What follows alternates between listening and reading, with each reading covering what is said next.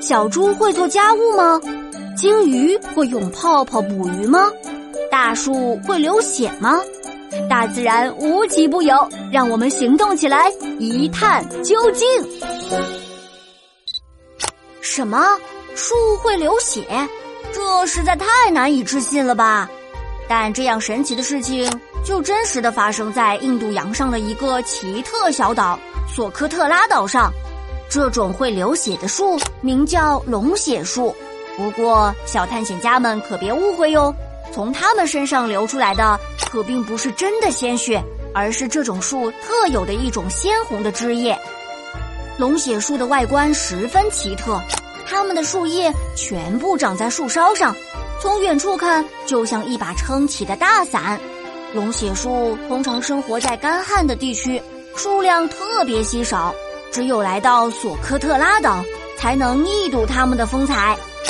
龙血树还很长寿，可以活几千年。不过，看似健壮的它们，近些年来却受到了许多威胁。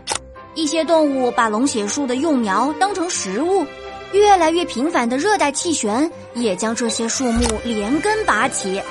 现在，就让我们漂洋过海，一同来探索龙血树的奥秘吧。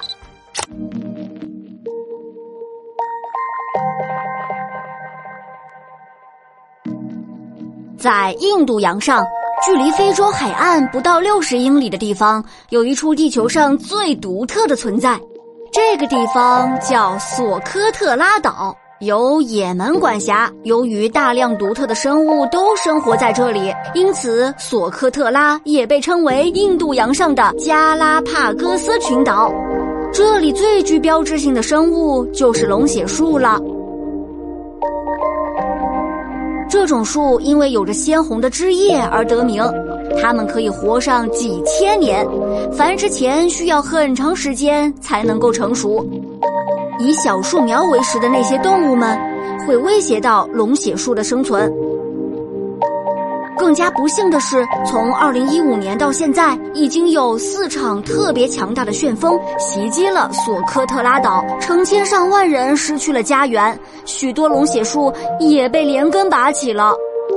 而且，随着全球气候的变暖，强大的风暴可能会越来越常见，岛上像龙血树这样的独特生物也变得岌岌可危。